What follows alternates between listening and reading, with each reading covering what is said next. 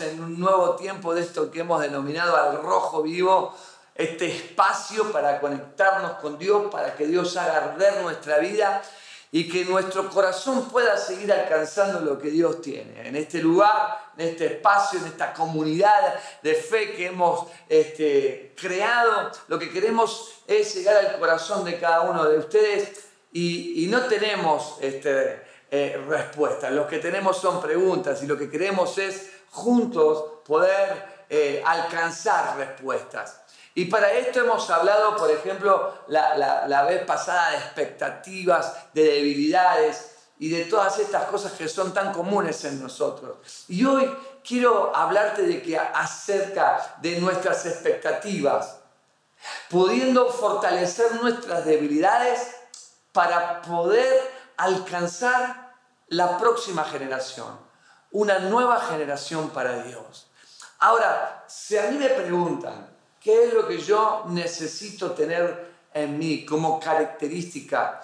Como característica en el carácter. ¿Qué es aquello que yo necesito tener para poder marcar y dejar una marca positiva en la generación que viene? Yo puedo resumírtelo en tres cosas, en tres cosas importantes. Lo primero es fe. Lo segundo es determinación. Y lo tercero es una humildad que se plasme en el servicio. Qué importante es esto, ¿no? Para hablarte de fe, para hablarte de determinación y para hablarte de humildad, voy a tomar tres personas que están en la palabra. La primera, para hablarte de fe, no podemos pasar por alto a quien es denominado el padre de la fe, que es Abraham. Aquel hombre que según la palabra dice, pero Dios le había dicho a Abraham, vete de tu tierra y de tu parentela y de la casa de tu padre a la tierra que yo te mostraré y haré de ti una nación grande. ¡Wow! Te bendeciré, engrandeceré tu nombre y serás de bendición. Qué bueno es esto, ¿no? Porque Abraham es llamado el padre de la fe, un hombre que, que, sin lugar a dudas es aquel que marca su generación y las generaciones hasta el día de hoy a través de la fe. Y si verdaderamente queremos llevar al otro escalón la obra del Señor y poder tocar a la generación que viene, Necesitamos movernos en fe. Nosotros todos, por definición, sabemos lo que es la fe. Es pues la fe, la certeza de lo que se espera, es la convicción de lo que no podemos ver todavía, pero que sabemos que está allí. Por eso Dios le promete una descendencia, haré de ti una nación grande, cuando Él ni siquiera la tenía. Es que Dios la tenía, pero la tenía en su corazón y de alguna manera estaba en el mundo espiritual. Y lo que está en el mundo espiritual podemos alcanzarlo y hacerlo visible a través de la fe.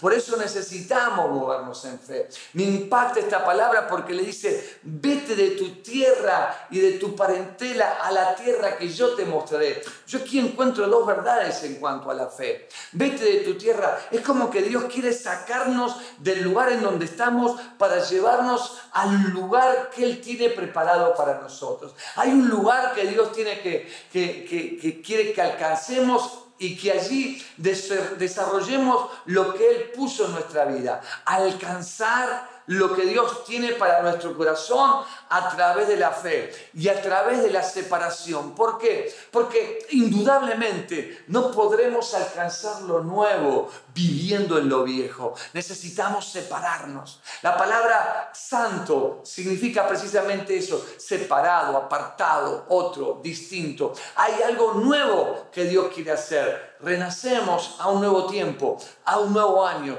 una nueva expectativa en nuestro corazón. Y para alcanzar necesitamos movernos en fe hacia lo que Dios quiere, separarnos de lo viejo para poder alcanzar lo nuevo. Pero también dice, Vete de tu tierra y de tu parentela al lugar que yo te muestro.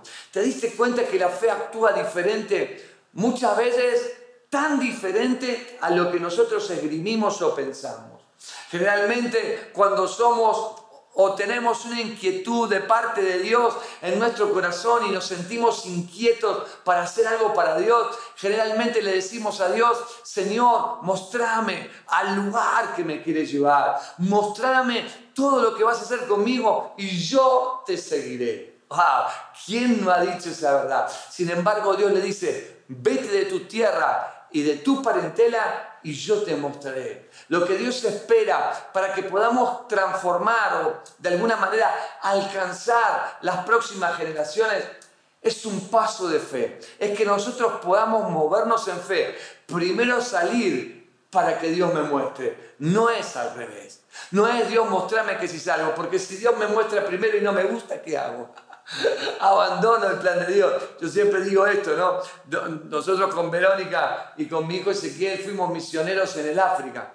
Y en el África, bueno, pasamos un montón de, de cosas fuertes, periodos de, enfermedad gravísimos hasta el punto de morir. Yo digo, mirá si Dios me hubiese mostrado a mí primero lo que yo iba a pasar para que Él haga lo que iba a hacer. Me iba a decir, Señor, bueno, Leo, te llamo para que, bueno, eh, sabes que te voy a hacer, te voy a usar, voy a enviarte al África, allí te vas a enfermar, te vas a morir. Tranquilo, no te vas a morir, pero te van a evacuar, vas a terminar eh, eh, en algún país allí, en algún lado tremendo, vas a llegar a Argentina, vas a estar tres meses internado no va a ser nada grave, vas a estar a punto de morir, pero nada más. Yo le hubiese dicho, Señor, manda otro. Sin embargo, lo que Dios hizo es que yo di un paso de fe para que las cosas empiecen a moverse de una manera eh, tremenda y empezar Dios a mostrar todo lo que Él tenía para nuestra vida.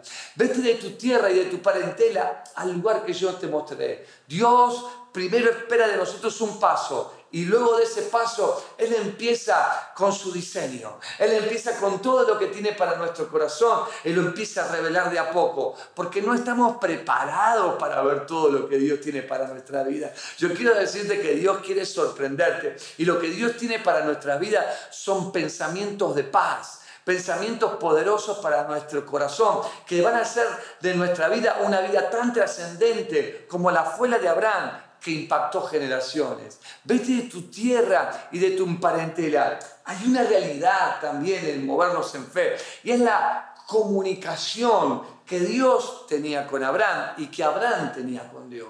Es muy bueno esto. ¿Por qué? Porque me gusta porque cada dos por tres en la palabra Dios le dice a Abraham, yo voy a hacerte una persona de multitud, tu descendencia va a ser como la arena que está a la orilla del mar, como las estrellas que están en el cielo en multitud. Y una y otra vez le dice lo mismo, le repite lo mismo. Que Abraham era sordo, por eso le decía tantas veces lo mismo, o Dios nos explicaba bien. No, Abraham no era sordo y Dios explicaba muy bien, claramente, lo que necesita nuestra visión, lo que Dios pone en nuestro corazón, es la palabra de Dios. ¿Por qué? Porque lo que hemos recibido de parte de Dios en nuestro corazón va a sufrir el golpe, va a sufrir la presión, va a sufrir aún la mismísima duda. Y nosotros necesitamos escuchar de Dios día tras día esa palabra en nuestro corazón que diga, yo voy a hacer de ti lo que te dije y a pesar de la presión y a pesar del tiempo y a pesar de los malos momentos, yo cumpliré mi palabra en tu vida. Fe, fe para alcanzar el propósito, fe para alcanzar el plan, fe para poder llevar la palabra de Dios, fe para hacer milagros, fe para ver lo que Dios va a hacer. Y yo quiero decirte que seremos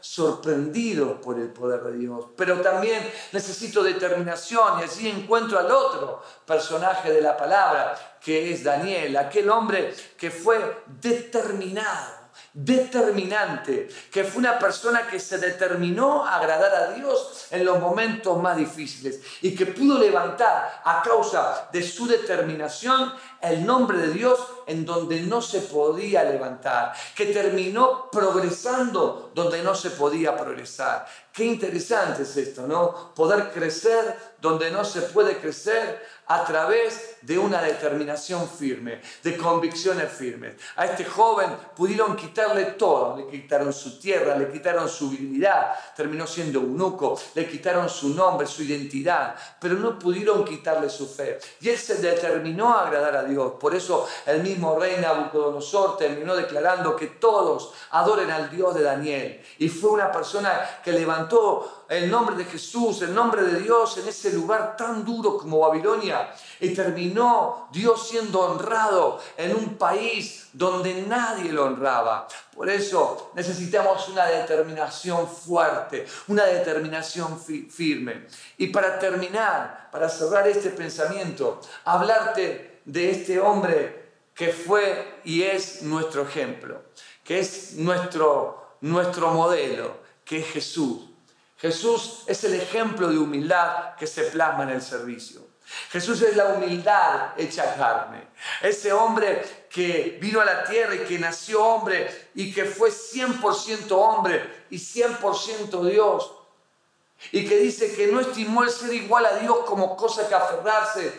Filipenses dice, sino que se despojó tomando forma de siervo y en esa condición de hombre hacerse obediente hasta la muerte y la muerte en cruz. Por lo cual Dios le dio un nombre que es sobre todo nombre para que en su nombre toda rodilla se doble y toda lengua confiese que Él es el Señor. Hay un hecho muy trascendente en la escritura que marca mi corazón. Un día estaban allí reunidos en un lugar y entran, están sus amigos, los discípulos, los que siempre acompañaban, estos chicos, estos muchachos que siempre estaban con Jesús. Y allí están en la mesa y de repente Jesús se pone en pie y deja su manto y toma un lebrillo, una palangana, agarra una toalla, se la ciñe y empieza a lavar los pies de los discípulos. Qué tremendo, humildad que se plasma en el servicio. Cuando se acerca a los pies de Pedro, Pedro le dice, Señor, ni loco me laves los pies. Yo no voy a permitir esto.